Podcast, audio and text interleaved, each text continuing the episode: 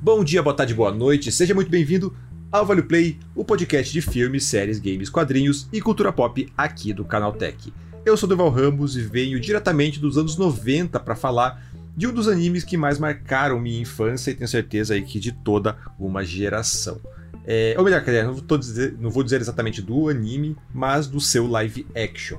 É, sim, Yu Yu Hakusho, um dos clássicos da nossa querida e finada TV Manchete, que hoje mora lá no céu, ganhou uma inesperada versão em carne e osso, com um elenco inteiramente japonês e uma fidelidade impressionante, não só no visual, mas também na dublagem. A adaptação da história de Yusuke Urameshi finalmente chega à Netflix. Mas e aí, o live action de Yu Yu está mais para One Piece ou Cavaleiro do Zodíaco?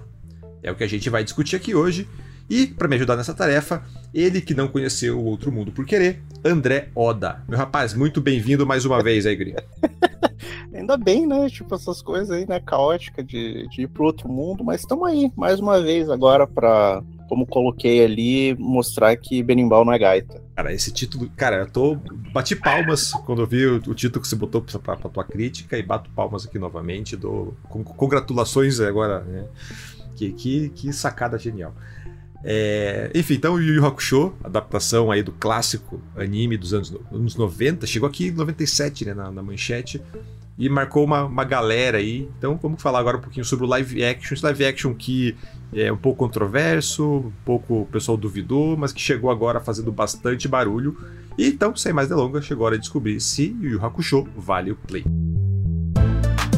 Mas antes aí de a gente é, visitar o outro mundo, é, vamos aos nossos recadinhos de sempre, né? Esse aqui é o Vale Play, o seu podcast de entretenimento que você encontra aqui no feed do Canal Tech todos os domingos, logo pela manhã. Mas não é o único podcast da casa. Tem novidade todos os dias, então assine e acompanhe tudo isso direto do seu agregador favorito. Além disso, a gente tem uma novidade aqui dos avisos. Isso porque também está rolando a votação do sétimo prêmio Canaltech, o maior, melhor e mais cheiroso prêmio da internet brasileira. Então vote lá, são 21 categorias para escolher os melhores lançamentos de 2023, os jogos, influenciadores, produtos, tem muita coisa aí para você escolher e dar seu voto. É, e com um detalhe bem legal, né? Ao votar você concorre a prêmios bem, bem legais, bem interessantes, né? Que vão desde consoles PlayStation 5 até valer compras de 10 mil reais na Kabum para você montar aquela máquina monstro tipo Toguro. É, a votação fica aberta até o dia 31 de janeiro, então não perca tempo. É, por fim, mande seus comentários, opiniões, críticas, sugestões para o podcast canaltech.com.br ou pelas redes sociais no arroba canaltech. É, quer que a gente fale de uma série específica, quer dividir sua, sua, suas lembranças aí de TV Manchete com a gente, manda lá ou pelo e-mail ou pelas redes sociais. Então, enfim, é isso e bora pro episódio de hoje.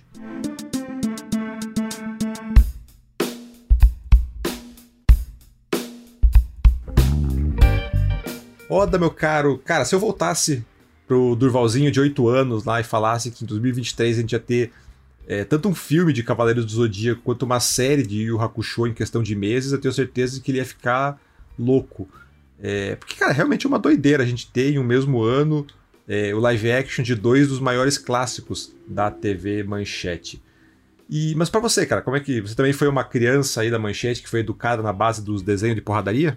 Não só desenho como tokusatsu, né? As séries ali, o Jaspion, Jiraiya, Black Kamen Rider, que depois foram chamar só de Kamen Rider Black. Era, era gostoso demais. Mas é, eu acho que essa coisa do. É, tá 2023, ter filme do Cavaleiro Zodíaco, que é muito ruim, mas assistir tranquilo, porque era filme do Cavaleiro Zodíaco e ter o, esse live action do Yu Hakusho também. É, é estranho ver, tá ligado? Porque era uma coisa que na época a gente imaginava como seria um filme desses desenhos e tudo mais, mas a gente nunca realmente esperava que fosse feito, sabe? Porque parecia um troço tão distante, um troço tão absurdo para ser feito um filme, que ver realmente ali na tela ali dá um, dá um negocinho, dá um calorzinho no peito, sabe? Aquele tipo, olha só onde a gente chegou. Então é, é, é um pouco emocionante. Eu, eu acho que é, muito do, do, que a gente pensa dessas obras, assim, dessas adaptações, eu acho que tem esse essa ligação emocional, né? é, sentimental ali que a gente olha e pensa, pô, chegamos aqui, sabe? É legal de ver esse tipo de coisa. E você lembra qual foi, qual era a tua relação com o Yu Yu Hakusho na época ali? Porque eu lembro que eles estream um pouco depois, na verdade, do fenômeno do Cavaleiros, né? Cavaleiros acho que é 94 e o Yu chega um pouquinho depois ali por 97. E para mim, é. cara, me pegou demais, né? Por ser algo bem diferente, assim, ele é bem mais estiloso do que Cavaleiros, do que qualquer outro anime que passava na época. Como é que foi para você? É, eu, eu na verdade, eu, eu me lembro que eu assisti bem o, o, o Cavaleiros, assim, e, e, tinha um problema que aqui, que a gente é de Curitiba, né? É, a manchete ela saiu do ar no Paraná. É, próximo, se não me engano, quando, quando foi virar a, a última a última saga, que é a saga de Poseidon, é, a manchete saiu do ar, entrou a Record no, no, mesmo, no mesmo canal, e a manchete só funcionava em UHF e tal, uma parada que uma galera que hoje nem sabe direito como é que funciona. E, e o Yu Hakusho ele pegou já essa parte que estava no HF. Então, quando eu pegava as vezes que eu conseguia na antena lá para tentar assistir Cavaleiros do Zodíaco, é, eu conseguia ver, eu vi um, um, ou outro episódio. O meu contato maior com o Yu Hakusho ele aconteceu já nos anos 2000, que foi quando a série foi, foi redublada, né, pela mesma equipe e, e passou no Cartoon Network, cara para você ter uma noção. Eu assisti, eu sabia da existência, eu conhecia assim o, o, que era o desenho, mas assistir ele mesmo com, com afinco foi mais no, no Cartoon Network. Na época da manchete, eu me lembro muito mais dos Turato, do Zodíaco e tudo mais, do que do próprio Hakusho.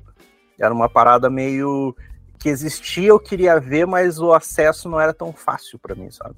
Então era bizarro esse tipo de coisa. Mas eu ainda gostava bastante do, do desenho. Ah, você é uma cria da segunda geração de Yu Hakusho, então. Porque pois é. Eu acho que, né, eu, eu na época, então, tinha ali meus oito anos e eu não, sabia, não fazia ideia do que era VHF, UHF.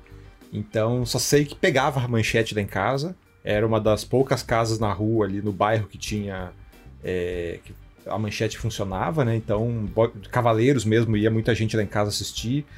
E o Hakusho tem essa lembrança, assim. Eu lembro que passava, acho que no finalzinho da tarde. Eu acho que chutaria ali por volta das 19 horas, porque eu lembro um dia que eu tava brincando na, casa, na, na casa de um amigo e eu saí correndo pra ir para casa e conseguir pegar um episódio do Yu Hakusho do dia, assim, e tipo, já tava escuro. É, mas eu lembro que eu peguei, eu peguei bem então na, na, no auge ali do, do da, da, estreia de, de Yu Hakusho e, cara, era realmente muito diferente, assim. É, é, uma, é uma trama tipo, urbana, né? Você passa na cidade, não tem tem todo o lance fantástico ali de poder de poderzinho, de, de monstro e tal, mas ao, ao, mesmo tempo eram personagens muito mais humanos e muito mais carismáticos, assim. Cara, foi muito é, não, não foi a febre que foi Cavaleiros, que todo mundo falava disso e todo mundo comprava brinquedo e não sei o que. Mas, cara, me pegou demais. Tanto que eu lembro que é, a TV que eu tinha na época, eu tinha recém aprendido a mudar o nome dos canais. E daí eu lembro que eu tinha mudado o nome de todos os canais pra Yu Yu, Hakusho. E eu acho que o, o, meu canal AV era o Riei, que era o meu personagem favorito. Então eu lembro que eu fiquei, isso aqui ficou na minha cabeça por anos, porque essa TV durou anos lá em casa, assim. Então, tipo, por muito tempo eu, eu, eu era lembrado de como eu gostava de Yu Hakusho né, nessa época. É, eu, uma coisa, eu acho que essa coisa do, do Yu Hakusho não ter sido uma febre como Cavaleiros, eu acho foi pelo acesso mesmo, porque é, a gente lembra, hoje é estranho a gente falar da manchete e, e pensar que era um canal, na época era um canal enorme, é, e simplesmente ele foi morrendo, né? E o acesso às coisas que passavam lá se perderam. E o Cavaleiros foi, ele surgiu num, num boom da manchete, né? Que aí começou a surgir a, aquele interesse ali por, nos anos 90 por, por anime e tal, foi muito pelo, pelo Cavaleiro do Zodíaco, sabe? Então, é, quando a Manchete ela começou a perder pelos problemas financeiros da, da emissora, começou a perder a, as transmissoras no, nos estados, é, muita gente não tinha mais acesso e o Hakusho ficava preso em alguns lugares, em outros o pessoal nem sabia, que foi o, o meu caso, por exemplo. Né? Mas essa coisa do, dele ter um, um, uma pegada diferente é, é, é interessante. E eu acho que o que ajudou muito a diferenciar, além desse estilo ali, né, do, da história, é a dublagem. A dublagem do, do Yu Hakusho, ela, é, ela ficou tão lendária no negócio, do jeito que, que ela foi feita, que até quando animes mais novos, como One Punch Man, que tem um, uma pegada meio parecida, porque usa umas piadinhas tipicamente brasileiras e tudo mais, um, umas gírias, é, o pessoal fala, pô, lembrei da, da dublagem do Yu Hakusho, sabe? Então, é, você vê que a, a, mesmo ele ficando ali preso em alguns lugares ali na época do primeiro lançamento, é, ele ainda era bastante lembrado por alguns, por, pelas pessoas, sabe? Principalmente pela internet e tal. É, eu acho que ele vira, e o Hakusho se torna um anime cult, por assim dizer. Não vira esse fenômeno, coisa. Também, não só pela, pelo acesso que você falou, mas também por causa que ele não é tão comercial, né? Tipo, Cavaleiros vendia bonequinho, você tinha que colecionar. É, igual, é, o que vai acontecer com Pokémon depois também, né? Tem mil coisas para você comprar depois, produto licenciado. E o Hakusho não, ele era o desenho e o desenho. É, mas, cara, então a gente falou bastante do que é Yu Yu e tal. É, mas só faltou explicar o que é o anime, né? Pra quem nunca ouviu falar, pra quem tá chegando agora. Então, explique rapidão qual é a história do anime e, consequentemente, também do live action. É, o anime e o live action eles contam a história de um delinquente juvenil chamado Yusuke Urameshi, que ele é. Ele é realmente ele é um delinquente, ele tá ali pra, pra sentar porrada em todo mundo, ele é marrento. E um dia ele vê um, um, garotinho prestes a ser atropelado e fugindo completamente do personagem, ele se joga na frente do carro e salva o moleque. Só que aí ele morre um atropelamento. E quando ele chega no além, ele descobre que o, o ato foi tão surpreendente até pro pessoal de lá que ele não tem lugar no céu e não tem lugar no inferno.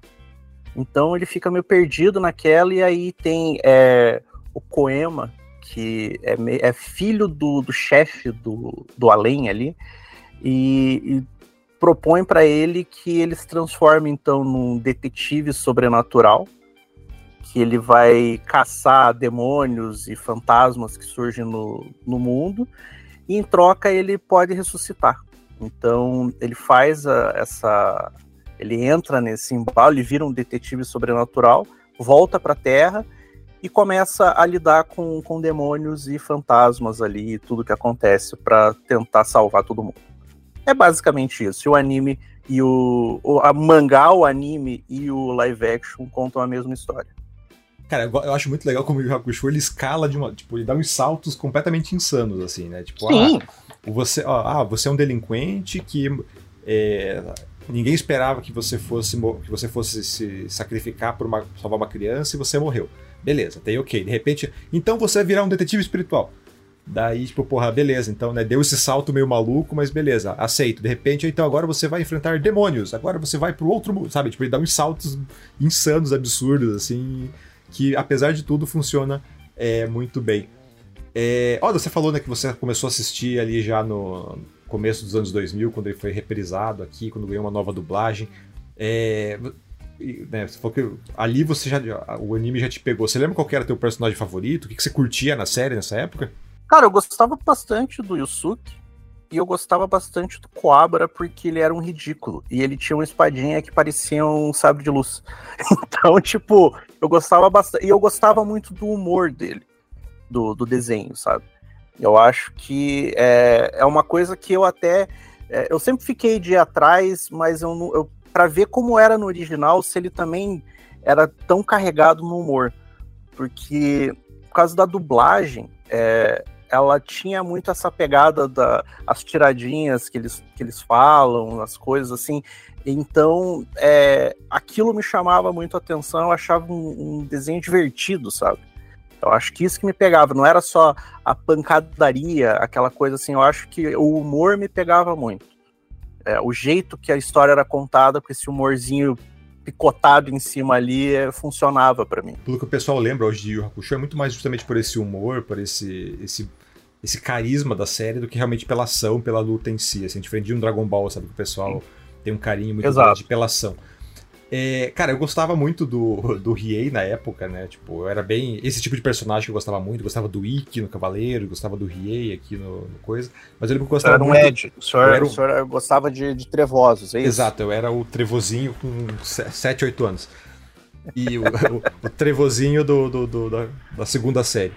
Mas eu gostava muito também daí do, do Koema. Principalmente o, o Koema pequeno, né? Porque ele era ele era bem. Ele representava bem esse humor bizarro, assim, ele tinha bem.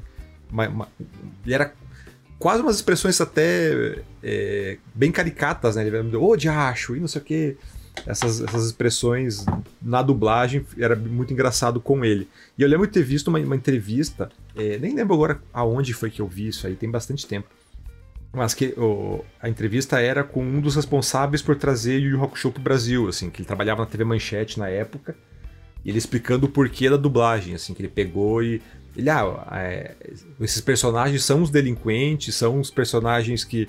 É, não, não, adianta botar ele para falar de forma formal, né? Botar ele falando de forma séria. Não, eles são adolescentes, um bando de marginal, então eles têm que falar com gíria, eles têm que falar desse jeito, com malemolência e tal. E foi daí que eles optaram por trazer uns dubladores ali é, uma equipe carioca, que já tinha também essa malemolência na hora de falar, e, cara, que casou muito bem, assim, então...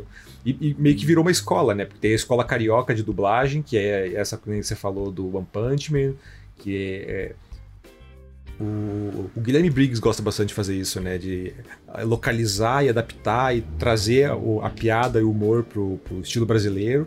Enquanto tem uma outra escola que é mais comum ali sabe, em São Paulo, que é mais, já vamos se manter o mais fiel possível sem alterar muita coisa, assim. Então, Yu Yu Hakusho, ele, acho que ele é um, um capítulo marcante nessa, nessa divisão aí da, da dublagem brasileira. Mas então agora entrando no live action, né, finalmente, aí depois de quase 15 minutos de bater do papo, é, e eu comecei falando do, do ano maluco, que teve Cavaleiros e Yu Yu, porque Cavaleiros a gente viu bem a tragédia anunciada que foi, né? Toda a divulgação apontava para um negócio bem fraquinho, e foi realmente o que aconteceu, né? Eu nem digo que é ruim, eu digo só que é, que é, que é triste. Mas e com o Yu Yu Hakusho, Oda, como é que tá? Porque eu lembro que a recepção, as primeiras imagens ali do elenco não foram muito boas. Eu lembro do pessoal reclamando, é, principalmente do, do Riei e do Kuabara.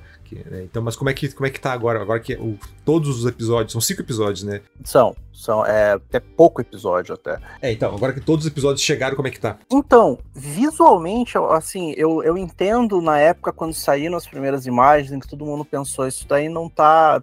A, a impressão que dava é isso daí parece um cosplay. Um cosplay bem feito, na medida do possível, mas um cosplay. Assistindo a série, é, eu até coloquei isso na crítica, às vezes o visual dos personagens, ele, ele trafega naquela linha tênue entre ser bastante fiel ao, ao anime, ao mangá, e partir pro cosplay.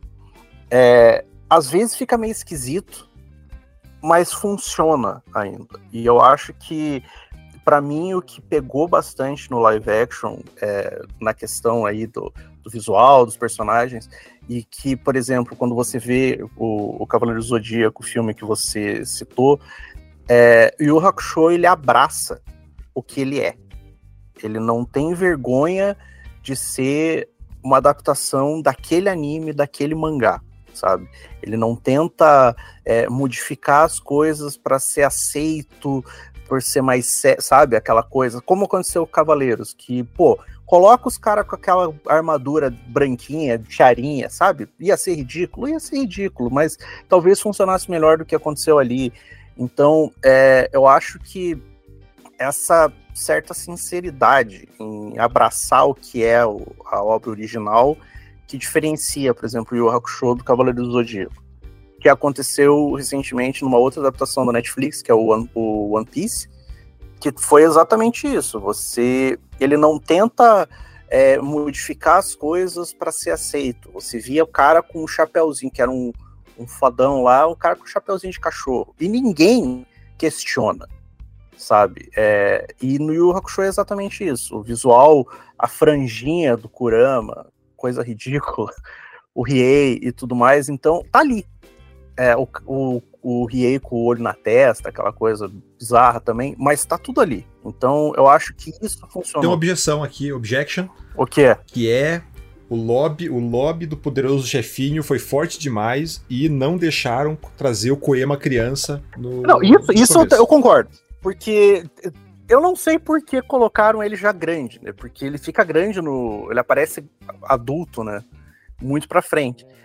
No, no anime e tal. Isso é uma coisa que dá para falar também do desenvolvimento da história do live action. Mas ele continua com a chupetinha na boca. Então você olha aquilo ainda é ridículo. Diz, beleza, show. Sabe? É aquela coisa, ah, beleza, o cara tá com a chupetinha na boca. Seria muito legal se fosse uma criancinha com a chupetinha na boca falando um monte de loucura, sim. Não sei por que eles não fizeram isso. Mas é, ainda funciona, sabe? É, eu acho que isso que é o, o, lance desse live action do Yu Hakusho. Ele é corrido porque ele, ele junta muita história em poucos episódios, mas é, é tudo feito de um jeito que, tipo, não tem vergonha do que tá fazendo, sabe? não, tá, não, quer, não quer se é, adaptar de um jeito que as pessoas levem a sério, sabe? Pessoas que não conhecem ficam, nossa. Que, que é um, um, problema, eu coloquei na, na crítica isso, é, que é o lance de fazer piadinha sobre o que você é para querer se pagar de legal, sabe? Que é muito o que acontece com a Marvel. Que os caras estão adaptando, por exemplo, uma história, um, um personagem bobo e eles ficam fazendo piadinhas sobre as coisas que estão acontecendo para querer, nossa, sabe, parecer mais sério do que realmente é. E o Hakusho não. E o Hakusho, os caras. É aquela coisa, tipo, ah, então, você morreu, está indo, agora você vai ser um detetive sobrenatural, agora você vai sair na porrada com o demônio, e as coisas vão acontecendo, sabe? Não tem aquela, nossa, por que demônios? Nossa. Não, eles simplesmente aceitam. Esse é o mundo que a gente vive. E nesse mundo que a gente vive, a gente dá porrada em demônio, sabe? Isso eu gostei bastante, dessa coisa do abraçar a galhofa. É, ele, se, ele simplesmente abraça o conceito e vai, né? Ele é, é sincero no que ele tá, tá se propondo. É exato. E, bem, você falou agora há pouco aí que é, uma das, das, críticas que você ah, colocava é, é o, ao ritmo, né? Que ele é bastante acelerado. Como é que essa história é contada ali, né? Porque a gente tava, antes do, do lançamento mesmo, a gente tava olhando o trailer e tentando entender até que ponto a história ia. E é, a gente cap captou ali mais ou menos que pegava toda a primeira fase do episódio do, do, do, anime, que dá uns 50 episódios ali. E daí ele fez o, o e fez 50 em 5, né? Aparentemente. E, e como, é, como é que isso tá na, na, na, prática ali? Como é que essa história tá sendo contada? É, tá da, daquele jeito apressado que só fã vai entender ou funciona para quem tá chegando agora? Cara, ele funciona tipo, em cinco episódios você entende o que, que vai acontecer e tudo mais. Tipo, você, ele conta a história de um jeito que é satisfatório. Porém, é, eu acho que por ser muita coisa em cinco episódios, ele às vezes ele perde um pouco aquela. É, eu acho que o jeito certo seria você não, não sente que, por exemplo, o Yusuke não vai conseguir fazer alguma coisa. Não que ele não vá conseguir, porque ele é tipo o personagem principal do negócio. Mas você. Ele tem um desafio, só que você sabe, são poucos episódios. E ele acontece às vezes no segundo episódio e as coisas elas já tipo, avançam rápido demais. Ele não tem um, um período para para aprender algumas coisas, simplesmente vai, sabe? Ele, ele é um, um o lance dele usar a, a força espiritual que faz o Leigan e tudo mais. É tudo muito rápido. Coisas que no anime, e eu acho que por causa disso, é, o anime ele tem, como ele tem muito mais episódio, ele consegue desenvolver um pouco, ele, um pouco não, né? Ele consegue desenvolver bem melhor é, algumas coisas e alguns personagens. É, o, o Riei e o Kurama, eles têm um, um pouco ali, eles aparecem relativamente bastante na série, mas é, eu acho que o Kurama ele tem um pouquinho mais ainda de, de, desenvolvimento que o Riei. Mas ele é tudo muito rápido.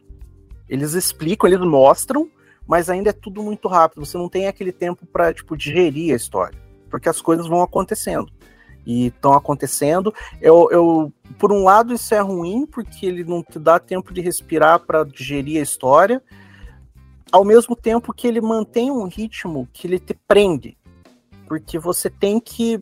Como as coisas vão acontecendo e vão acontecendo, ele não tem aquele momento chato, sabe? É, as coisas, elas sempre.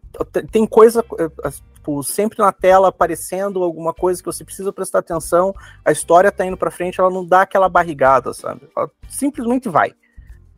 E é, por um lado isso é ruim, por um lado isso é bom, porque em cinco episódios eles conseguiram, né, fazer uma versão resumida do, desse primeiro arco.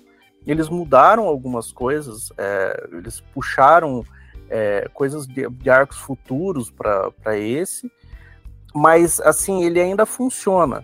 Só que você ainda tem aquela sensação do calma, cara.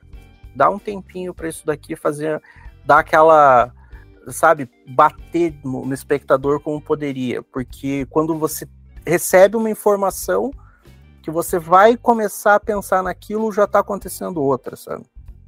Então, ele, isso eu achei esse ritmo frenético da história, é, às vezes é, dá uma puxada, sabe? Você fica, pô, dá um tempinho aí, sabe? Acho que se ele tivesse mais uns dois episódios, ainda seria pouco, porque, pô, 50 episódios em 7, 8, seria meio absurdo. Mas eu acho que, que daria um pouco mais de, de tempo para a história se desenvolver um pouquinho melhor. Então, é, lendo a tua crítica, ouvindo você falar. É, bem, abrindo um parênteses, eu não vi a série ainda, né? A série estreou é, no dia 14, a gente está gravando aqui no dia 15, então eu ainda não tive tempo de, de sentar para assistir. Mas, é, lendo tua crítica, ouvindo você falar, um negócio que me chamou a atenção e me lembrou do One Piece. É quando você fala do. É tão rápido que você não. Ele passa muito fácil pelos desafios, né? E no One Piece eu senti isso, assim, essa falta de, de perigo na, nos, nos, desafios mesmo, né? Tipo, ah, ia enfrentar um vilão e você não sentia aquele vilão como uma grande ameaça, como uma figura que ó, realmente agora o herói vai ter que é, superar os seus limites para enfrentá-lo, que é uma, é uma parte da essência de, de todo o anime, né? Essa questão do, do herói que precisa é, ir além de, de si próprio para conseguir vencer, para superar é, um obstáculo no caminho. E no One Piece eu senti isso, e pelo que você falou do Yu Hakusho talvez é, acabe caindo no mesmo problema, assim, de ser tão acelerado que não dá tempo de criar esse. de criar um, um, um, um vilão ou criar uma ameaça ali que faça jus, que faça o, o, o, herói crescer, né? Então, a impressão que me dá realmente com esses cinco episódios, pelo que você falou, é que ele cai um pouco nesse nesse nesse não digo erro né mas essa, nessa questão. É ele é, é, é, tem o One Piece ele tem um, acho que um pouco menos porque o Luffy ele já começa né como com os poderes dele e tal ele já começa na na, na jornada para ser o, o, rei dos piratas. Só que o, é, é, essa coisa do construir o vilão que nem você falou acho que todo anime todo shonen ele tem essa coisa do personagem é, encontrar um vilão, é, encontrar um oponente, né? Ele ter que trabalhar, ter que treinar, ter que correr atrás para conseguir superar, e aí surge um mais forte em seguida e tudo mais. E no, no Yu Hakusho não tem muito isso, porque é, ele começa, no primeiro episódio, ele, ele já te joga tudo o conceito do negócio, Aí em seguida ele já tá falando sobre demônio, e daí ele já vai para cima de um demônio que é resolvido muito rápido, é uma, uma luta legal de ver, mas é muito rápido, e aí já parece uma coisa. Então ele parece que ele já tá quase pronto, e as coisas vão acontecendo, ele simplesmente vai tratorando. E aí, quando ele sente que ele precisa ter um pouco mais, aí ele dá uma segurada para treinar, mas daí o treino é rápido demais eles falam do treino, quanto tempo ele passou lá, mas aí entra aquele problema que não só essas séries, mas qualquer é, obra assim de, é, mostre e não fale, né? Então, quando você fala, você tem necessidade de falar o, o, o que está acontecendo, o que, que vai acontecer, é, fica um pouco vazio, em vez de simplesmente mostrar aquilo acontecendo. Acho que mostrar num, num, num, filme, numa série, ele funciona melhor. E no Yu Hakusho, não, ele simplesmente fala. Vários filmes já pecam nisso, de simplesmente falar sobre o desenvolvimento em vez de mostrar o desenvolvimento. E eu acho que por ter cinco episódios, no caso do One Piece tinha menos, tinha um pouco mais, mas ainda era pouco episódio para traduzir os trocentos episódios do anime que existe, né? Os trocentos capítulos do mangá. É, eu acho que dá essa comprimida na história é compreensível, mas eu acho que poderia ser trabalhado de uma forma diferente para mostrar esse desenvolvimento melhor, sabe? É, tentar fazer a mesma coisa que estava no anime, que tem muito mais episódio, fazer em menos episódios, é, eu acho que tira um pouco esse impacto, tira um pouco essa coisa do desenvolvimento. E eu acho que isso que peca um pouco é, nessas duas adaptações, principalmente, esse lance do shonen mesmo, porque é, é, é a escalada de poder, né? Essas histórias são geralmente uma escalada de poder. E você não sente tanto essa escalada, ele é meio que o cara tá andando em um plano, sabe? De vez em quando ele dá um salto, mas é, é sempre aquilo ali, ele não tem aquela escalada. Ah, eu lembro que o anime, a, o treinamento é tão detalhado com a é Genkai, né? Ela. Isso ela, vai, ela, ela, explica tanto o funcionamento da energia, de como ele tem que canalizar a energia para fazer o Leigan, que eu queria ficar fazendo. Eu, eu em casa fiquei tentando treinar meu Leigan, mas infelizmente nunca consegui. Talvez tivesse mais alguns episódios eu conseguiria. É, mas você falou da porradaria, né? Então falemos de porradaria. Como é que tá na, tá na série? Tá legal? Tá uma pancadaria bonita de se ver? É uma pancadaria linda de se ver, porque já de primeira. Acho que a primeira luta já tem o Yusuke voando com os dois pés no peito do Cobra. Mas não é aquele tipo. É, aquele dois pezinhos no peito que é, é estilizado. Não, não. É, é lindo, mas é feio de ver, porque é uma porrada franca, sabe? Então, é, isso é uma coisa que eu gostei bastante da série, que ela tem, obviamente, tem o poderzinho, tem o, o lado mais fantástico das coisas, mas a porrada é porrada, sabe? É, é, é socão, é, é, chute no peito, é voadora, é o cara tomando porrada e voando em poste, tá ligado? E se arrebentando. É, é uma série consideravelmente violenta até, porque ela não. não acho que a, a, série ela já começa de um jeito bastante violento com, com a morte do Yusuke, que faz parte, né? Não é nem um spoiler, porque precisa ele morrer para fazer o negócio.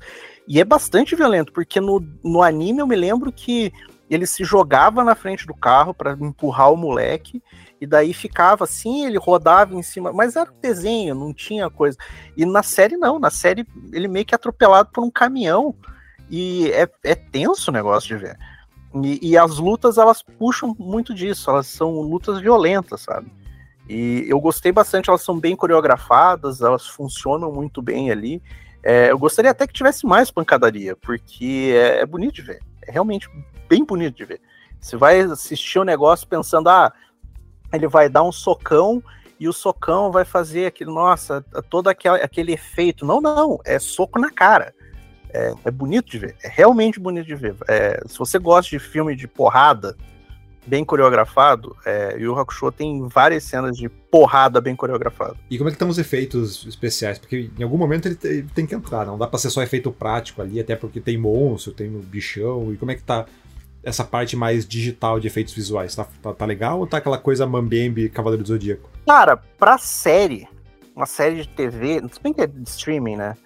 É, tem vários momentos, porque o, o problema de Yu Hakusho é que tem os demônios, eles têm um visual mais fantástico, então é, às vezes ele puxa um pouquinho e fica meio esquisito. Você vê claramente isso daqui é computação gráfica, não é ultra realista e tudo mais. Mas é, os efeitos, por exemplo, de poder, ele soltando o Leigan, a espada do, do Coabra, é, tão bem feitos, até porque eles não são efeitos tão complicados, né? A gente já tá acostumado com esse tipo de energia e tudo mais. É, alguns personagens feitos em computação gráfica eu, eu achei um pouco estranho. Tem o, o, o acho que é o Golki, que é um dos demônios que roubam uns, uns artefatos sombrios lá, que é quando a gente é apresentado ao Kurama e ao Riei também. É, e ele é um, é um demônio vermelho, grandão e tal, e é, você vê claramente, isso daqui é computação gráfica. Mas, naquele embalo ali, você meio que aceita. Eu acho que é, ele tá num nível que você aceita. Porque não dava para colocar um cara gigante vermelho. sabe? É a mesma coisa do Hulk. Então, é, você vê que é falso, né? Entre aspas ali, mas é, ainda funciona. Os poderes eu achei que funcionaram muito bem.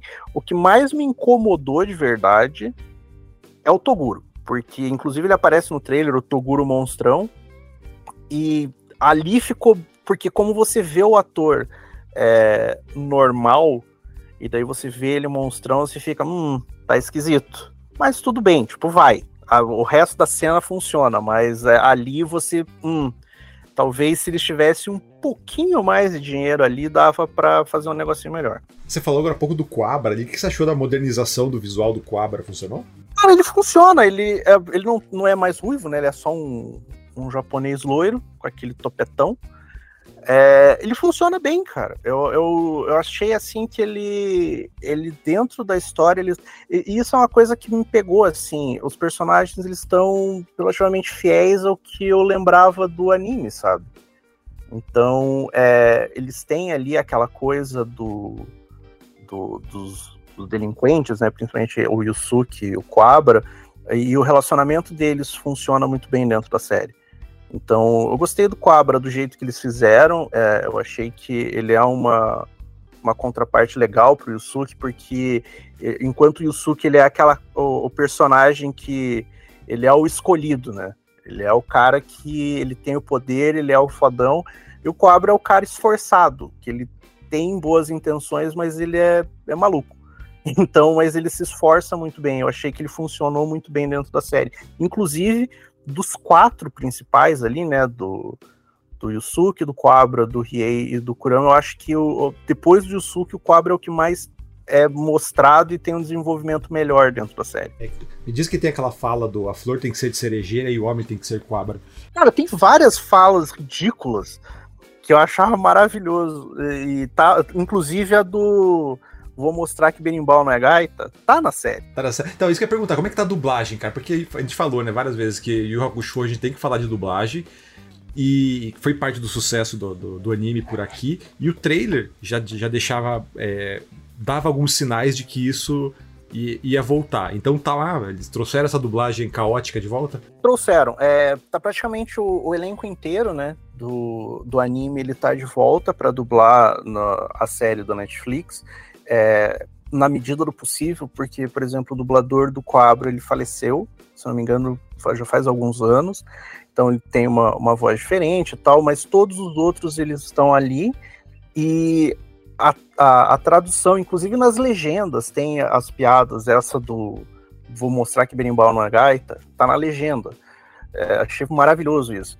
É, mas eu assisti dublado, e tem várias dessas piadinhas, tem o jeito que o, que o Suki e o Quabra falam, é, podem, não é sempre que eles lançam, eles não são a máquina de, de frasezinha feita, mas é, eles têm aquilo que você falou, aquela malemolência falar, aí tem, tem o jeito que o, que o Suki conversa com a Botan também, é, é, é, é dinâmico, é um troço que funciona ali, então é gostoso de ver.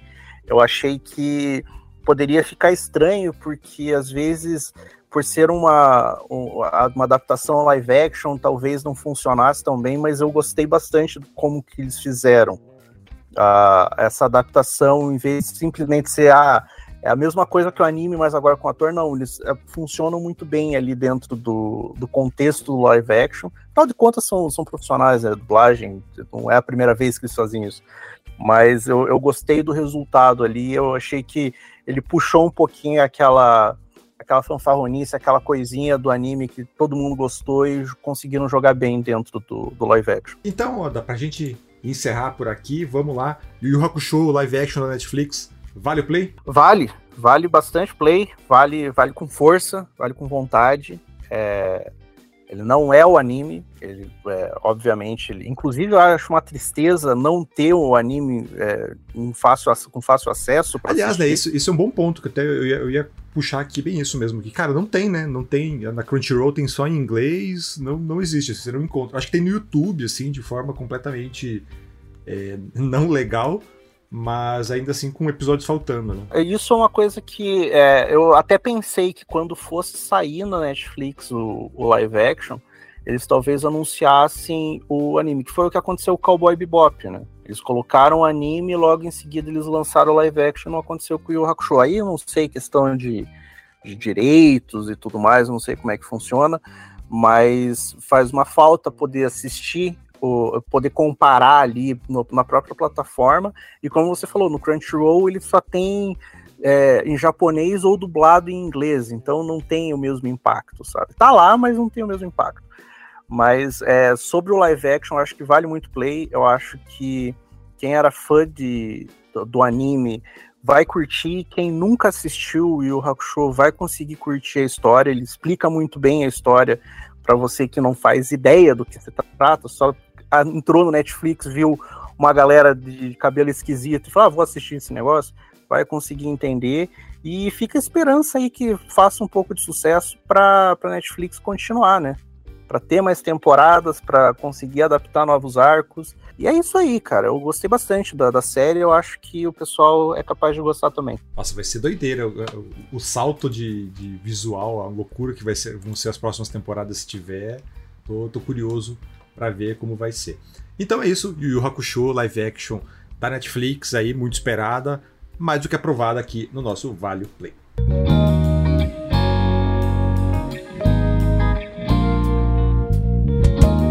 Bem, e no quadro Vale Ficar de Olho, já, né, a gente já na contagem regressiva aí pro Natal, temos algumas novidades interessantes para mostrar que fim de ano, o, esse fim de ano ainda tem muito a oferecer, né? É, no cinema, a gente tem chegando no dia 21 de dezembro, Aquaman 2, O Reino Perdido, o último filme do DCEU, né, filme com Jason Momoa, um filme que, sinceramente, eu acho que nem precisava mais, né? Eu acho que se tirasse do calendário, ninguém ia sentir falta. Tá empolgado, Oda? Você é uma das poucas pessoas empolgadas com esse filme? É o desânimo que você me perguntou. Você tá empolgado mesmo? Tem alguém empolgado com esse filme? Tem alguém nem o Momoa tá, Nem o Momoa tá empolgado. Ele já deu uma entrevista onde ele claramente tá, tipo, lança esse negócio, não tô mais nem aí acaba com essa, com essa tristeza. É, cara, esse filme Mas, é, cara... É, meio, é, meio, bizarro, porque o primeiro Aquaman, ele fez bilhão, assim, tipo, ele é, acho que se, Sim. Se ele não foi o único, é um do, tipo, sabe, um dos dois filmes da, da DC que conseguiu fazer bilhão. Então, ele era para ser o filme que, tipo, nossa, olha que, olha agora, agora sim, ó, aquele, aquele filme que fez muito sucesso vai ganhar uma continuação e tal. E não, parece que eles foram postergando, postergando, ninguém foi botando muita fé e agora, tipo, já tá em é, final de feira, assim, sabe? É o filme da Xepa. Então, ninguém tá empolgado, nem o elenco tá empolgado. O filme já, tá, já terminaram de gravar faz tempo, mas estão nesse vai e vem. Então, deixaram pro final do ano já com o universo já morto. Sei lá o que eles querem fazer com esse filme. Mas chega aí, então, né? Entre mortos e feridos, chega aí no dia 21, o Aquaman 2, O Reino Perdido. Não, aliás, né, esse, esse, filme, esse filme do Aquaman, eu acho. A gente vai falar sobre ele, provavelmente, na, nas próximas semanas aí, mas eu acho ele fantástico porque eu acho que o James Wan, né, o diretor, acho que a equipe como um todo nem apostava que é, esse filme ia fazer sucesso e que ia garantir uma sequência, que o primeiro Aquaman eles botaram tudo que era possível do Aquaman, assim. Tem o Raia Negra, tem o Worm, tem o, o, pessoal lá da Fossa, tem tudo. Toda a mitologia do Aquaman tá no primeiro filme. Mas daí fez sucesso e a Warner falou, faz outro filme. Daí beleza, e agora? O que eu faço, sabe? Então vamos descobrir o que vão fazer. Eu acho né? impressionante que o filme do Aquaman ele conseguiu faturar mais que o filme do Batman com o Superman, tá ligado? Pois é, cara. Parada que não faz sentido nenhum. É, nem os caras acreditam, né? Por isso que eles acreditaram nisso, depois que eles tão, não sabem o que fazer com o 2, assim, agora estão nesse clima de, ai, só vai, só sai esse filme e finge que, que não é comigo.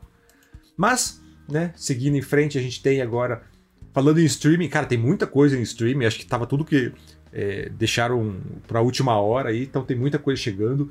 No dia 20 de dezembro agora, chega a Netflix o filme O Maestro, filme com o Bradley Cooper.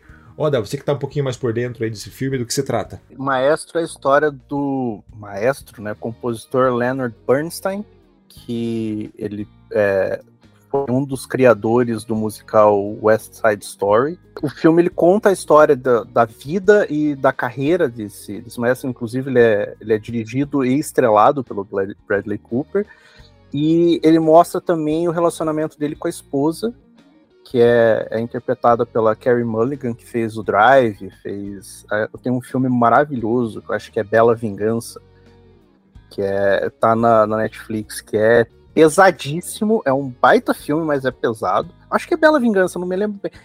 Enfim, eu estou jogando o nome aqui. Mas é, é uma cinebiografia, eu acho que é a, a grande aposta da Netflix pro Oscar, inclusive foi indicado pro, pro Globo de Ouro.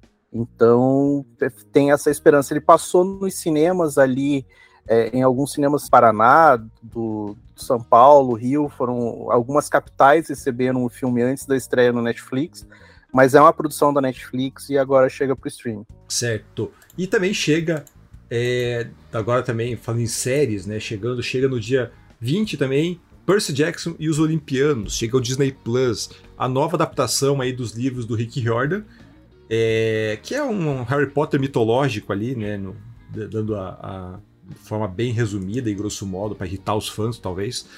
É... Bastante. Cara, eu tentei ler os livros ali e eu larguei no segundo, assim, já não era mais para mim, já não tinha mais idade para me, me, empolgar. Isso que eu gosto bastante de mitologia, assim. É, a gente teve uns filmes comecinho dos anos 2010 ali com o Logan. Logan Lerman? Que é o nome do. Logan Lerman, é. Logan Lerman e Alexandra Daddario. Isso, grande Alexandra Daddario. É, e agora né, o, o, autor, o Rick Jordan, disse que nunca gostou muito dos filmes, que não, não, não era ouvido durante a produção, que por isso não, não fez o sucesso que todos esperavam que fosse que, que a franquia pudesse fazer. Então agora chega Percy Jackson ao Disney Plus, com envolvimento maior do Rick Riordan, é, um elenco completamente novo, né? Então é, vai contar, pelo que, pelo que foi comentado aí, a primeira temporada da série, que chega no dia 20, então com episódios semanais, é, vai contar a história do primeiro livro, né, do Ladrão de Raios. Então já tem, o Rick Riordan está bem empolgado, já está escrevendo segunda, terceira temporada, acreditando aí numa renovação. E pela, pelas, pelo, pelo que as primeiras impressões já começaram a pontuar, realmente está tá bem legal. Então, para quem está sentindo falta aí de uma, uma aventura é, young adult, então é, Percy Jackson os Olimpianos chega no dia 20 para sanar esta questão. Já no dia 22, a gente tem, chegando ao Prime Video, Saltburn, filme aí é Barry Keoghan, né, que é o, o, rapaz, o garoto lá do, do, do dos Banshees de Nichirin, do Eternos. É um filme que deu muito o que falar, né, Elda? Tem umas polêmicas de bastidores aí, umas, umas temáticas meio. É, meio esquisito, uma cena meio bizarra. é, um então. Meio esquisito, é, não, não, sei direito do que se trata aí do filme, mas é uma das grandes apostas. Acho que ele também tá, foi indicado ao Globo de Ouro, se eu não me engano. Pelo menos acho que o Barry Keoghan foi indicado. Então, filme que chega aí ao Prime Video no dia 22. E também no dia 22, para alegria do Oda aí, que tá dando cambalhota de, de expectativa e empolgação, a gente tem a chegada de Rebel Moon Parte 1, A Menina do Fogo, o novo filme do queridíssimo, do visionário Zack Snyder, né? O queridíssimo aí, a gente que adora.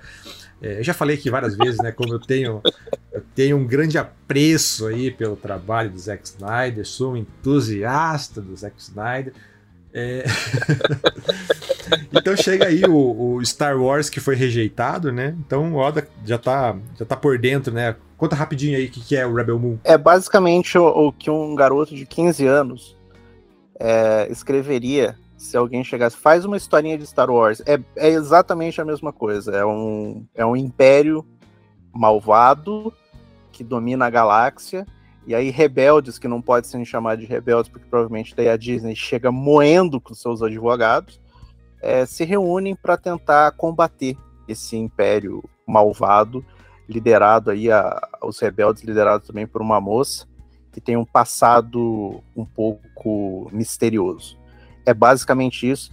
É um filme que copia até Sabre de Luz, mas ele não quer ser chamado Star Wars até porque a Disney não quis. Eu acho que o Mickey tá com os advogados ali na, na coleira, ali esperando dar o play só pra soltar em cima, assim. Eu acho que. É, porque, cara, olha, é Zack Snyder. Eu, eu acredito, a gente fala muito do Zack Snyder, eu até acredito que o Zack Snyder seja uma pessoa muito boa, um cara muito legal. É, mas é, é só isso que eu tenho para falar de bom do Zack Snyder profissionalmente não dá para levar muito a sério as coisas que o cara uma boa faz. pessoa, nunca fez mal a ninguém. É, no, no, tá, mas também não posso falar que ele é uma boa pessoa, nunca chupei laranja com o cara, sabe? que susto, achei. Fiquei. Tomei um susto com essa frase. Sabe? Tipo, nunca chupei laranja com o cara, então não sei se ele realmente é uma pessoa tão legal assim. Mas ele estava lá no, no, no, lançamento do filme, né, na, na CCXP, fazendo churrasco pra galera. Então ele parece ser um grande fanfarrão. Porém, é isso não, não se traduz. É, o, o senso de humor dele de fazer churrasco pra galera não, não, não se traduz nos filmes, né? Mas vamos ver, né? Vai que as primeiras impressões do filme foram péssimas, então eu já tô muito animado pra, pra ver aí o que que Zack Splinter preparou pra gente aí nesse, nessa aventura espacial dele. Certo. Então é isso. É, e agora eu quero saber de você se o nosso podcast vale o play. Então entre em contato aí pelo podcast canaltech.com.br ou comente nas nossas redes sociais pela arroba canaltech. Lembrando que a gente agora tem podcast todos os dias aqui nos feeds do Canaltech, então segue a gente para não perder nenhum lançamento. Oda, mais uma vez, prazerzão falar com você, me deixou bastante empolgado aí com o Yu Hakusho, então vou aproveitar aí agora, final de semana, aproveitar chegada do Natal para maratonar esses cinco episodinhos. Então, muito obrigado pela sua presença, rapaz, e volte mais vezes. Até porque você não tem muita opção, né? é, é isso, ou tem que né, passar no RH. Então, estaremos aí sempre que for necessário e muito obrigado por ter me chamado para falar loucura e que e futuramente volto aí, talvez, para descer a lenha no filme do Zack Snyder. Eu acho que esse é o meu grande momento. É, pô, semana que vem tem muitas opções para descer a lenha, né? Tem Aquaman, tem, tem o filme do Zack Snyder. então vai ser um Natal, um Natal animado. É, Natal tristeza. Só falar das tristezas, né? Vai ser, é, episódio, vai ser episódio de Natal aí no dia 24, então vamos, vamos, vamos pensar aí como que a gente vai animar a ceia do, do, do nosso ouvinte. Então, é isso. Esse podcast é produzido e apresentado por mim, Durval Ramos, com edição do Samuel Oliveira. A revisão de áudio é do Gabriel Rime, com trilha sonora composta por Guilherme Zomer. Então é isso e até a próxima semana. Tchau, tchau.